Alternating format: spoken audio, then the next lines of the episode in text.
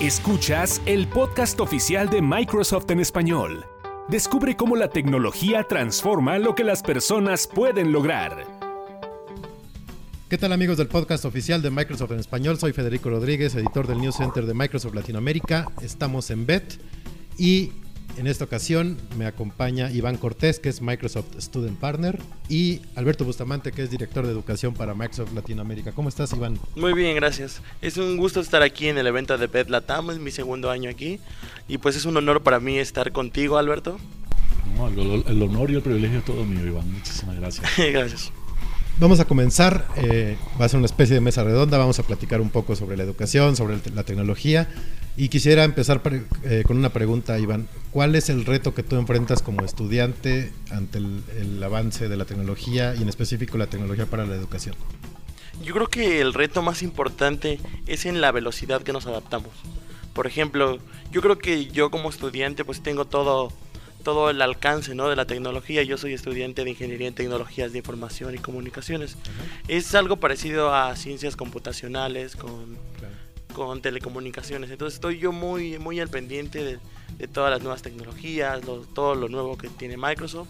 Entonces yo creo que el reto para los estudiantes como yo es, es este, adaptarse a lo nuevo, o sea, no quedarse estancados, buscar siempre lo último, estar al pendiente de las nuevas tendencias y creo que es el mismo reto para, para los, nuestros profesores, estar al pendiente de todo, de todas las herramientas que tiene Microsoft para nosotros, ya sea en educación, ya sean todas las herramientas que, que nos pueden funcionar en la vida diaria. Alberto. Yo creo que, a ver, tiendo a estar en, parte de acuerdo con Iván, definitivamente la tecnología avanza con mucha velocidad y mantenerse eh, a, a la par de la tecnología puede ser bastante desafiante. Yo creo que el, sin embargo, creo que hay un reto más importante, que es el cómo aprovechar la tecnología de manera apropiada. Y me refiero a, eh, hay que considerar que cuando pensamos en, educación, la tecnología no es un fin, sino es un medio. Ah, y vemos muchos proyectos donde eh, se incorpora tecnología dentro del salón de clase pensando que la tecnología es una bala de plata que va a resolver todos los problemas, cuando en realidad no lo es así. La tecnología no es más que un habilitador eh, y por consiguiente, lo que verdaderamente es importante es, y ahí, hay aquí el desafío, el desafío es, en plantearnos qué es, lo que tratamos, qué es lo que estamos tratando de lograr, cómo es el proceso que lo va a lograr, y luego la, tecnología entra pensando en cómo la tecnología me va a apalancar o me va a mejorar ese proceso.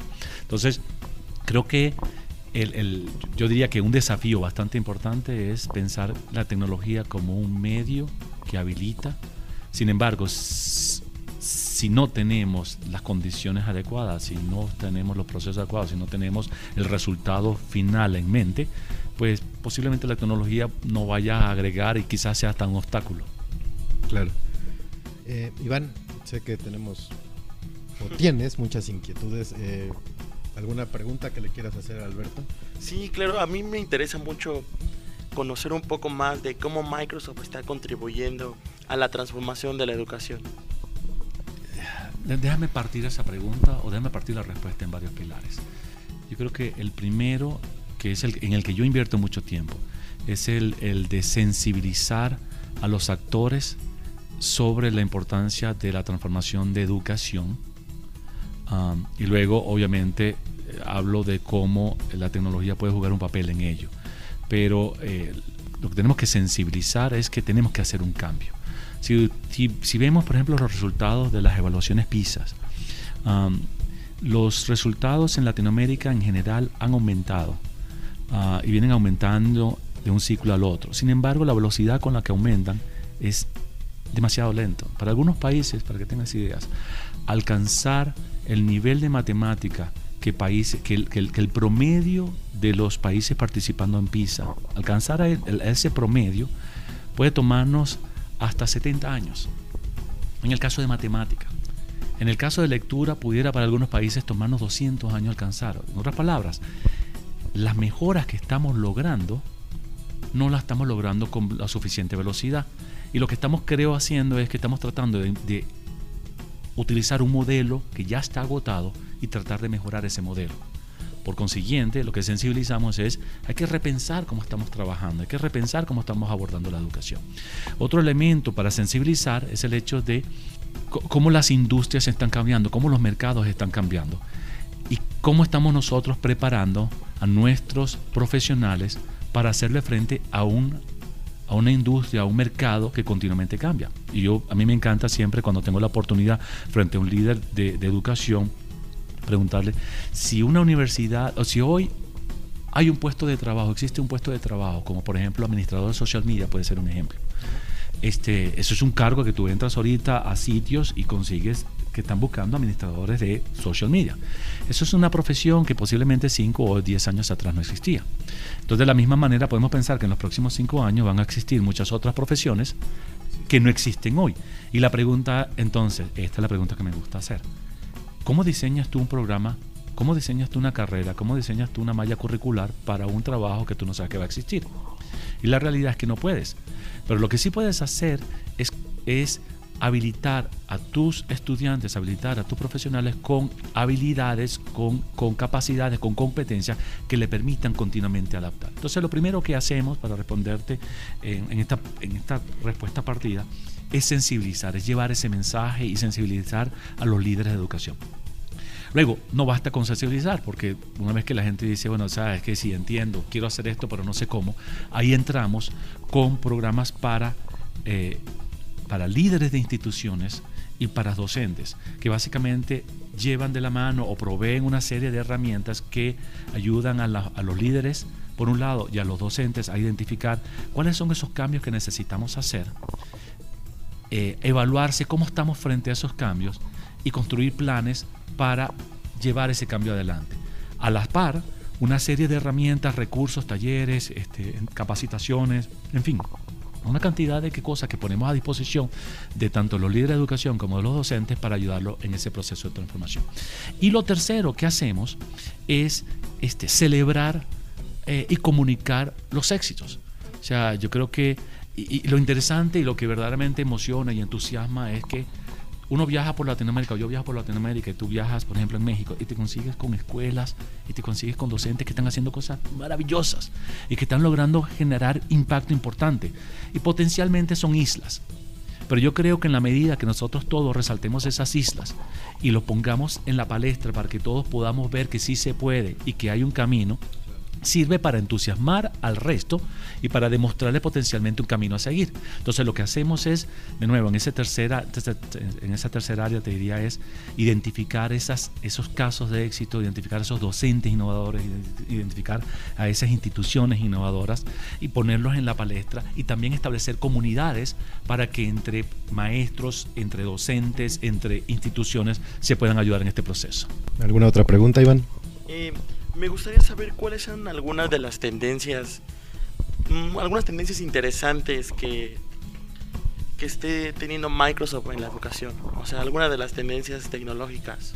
Ok, mira, una de las cosas en las que estamos trabajando eh, bastante, digamos, en, los últimos meses, inclusive años, eh, te diría, está asociado a servicios cognitivos y cómo los servicios cognitivos Ah, pueden apoyar el proceso de educación. Y ahorita te voy a explicar qué significa eso. También estamos trabajando bastante en, entender cómo podemos traer realidades aumentadas o realidades virtuales o, realidades mixtas al proceso educativo.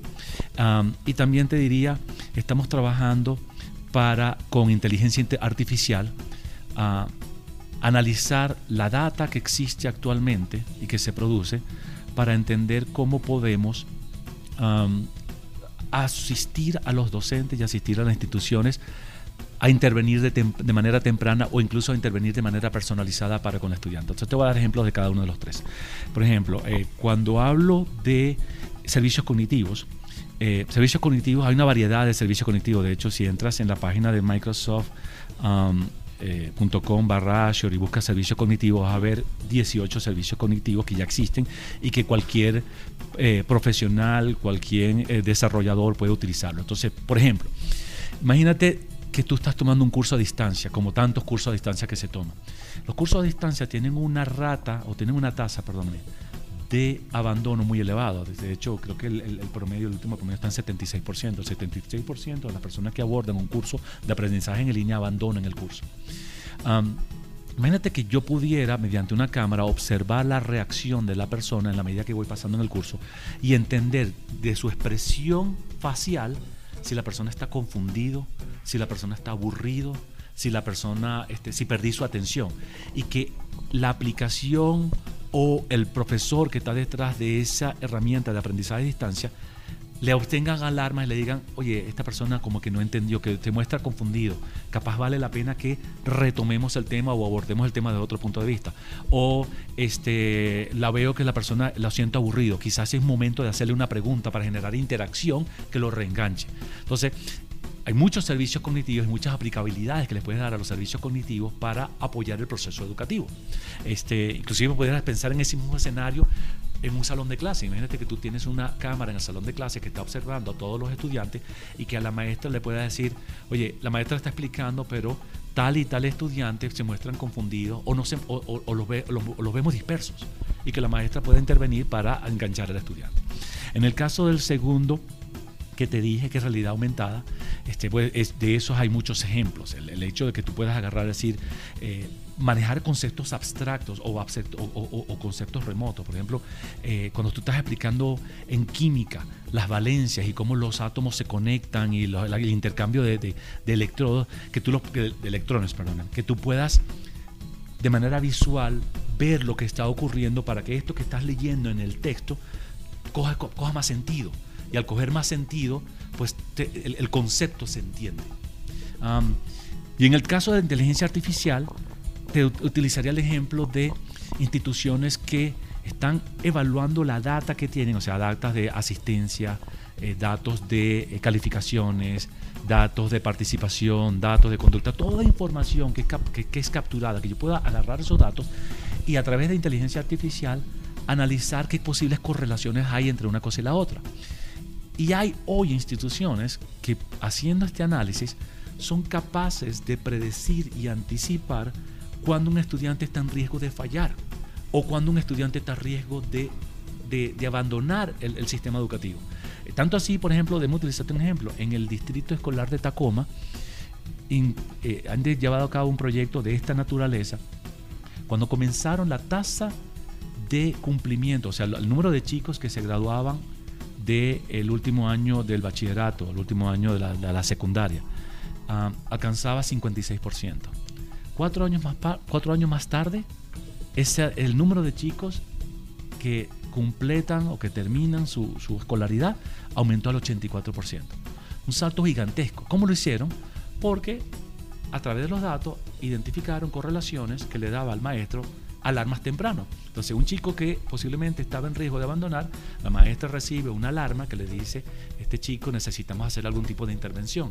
La maestra interviene, le da algún tipo de apoyo especial o, simplemente conversa con el estudiante y lo reengancha en el proceso. Entonces, esas son las tres áreas, te diría principalmente en las que estamos trabajando. También estamos trabajando, hay una cuarta área que estamos trabajando la, infraestructura dentro del salón de clase mucho más óptima para que sea mucho más ligera y mucho más conducente con el proceso educativo. O sea que, por ejemplo, las computadoras que tengan el salón de clase estén listas para funcionar en el momento que no sean, que no te consigas con computadoras que tengan eh, desperfectos, que no permitan que la maestra pueda, que el estudiante pueda utilizar el computador, que, el, que permita que la maestra pueda utilizar, que se asegure que los estudiantes que están utilizando esos computadores están trabajando lo que la maestra necesita que esté trabajando y no están dispersos viendo cualquier otra cosa. Entonces, esas son las cosas, te diría a grosso modo, que estamos trabajando.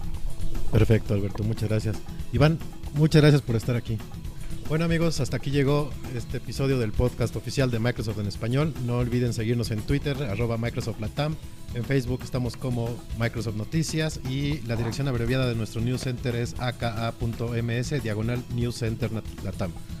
Nos escuchamos la próxima, gracias. Para saber más sobre Microsoft, visita el News Center de Microsoft en español, news.microsoft.com, diagonal ES-XL Síguenos en Twitter, arroba Microsoft Latam, y en Facebook, Microsoft Noticias.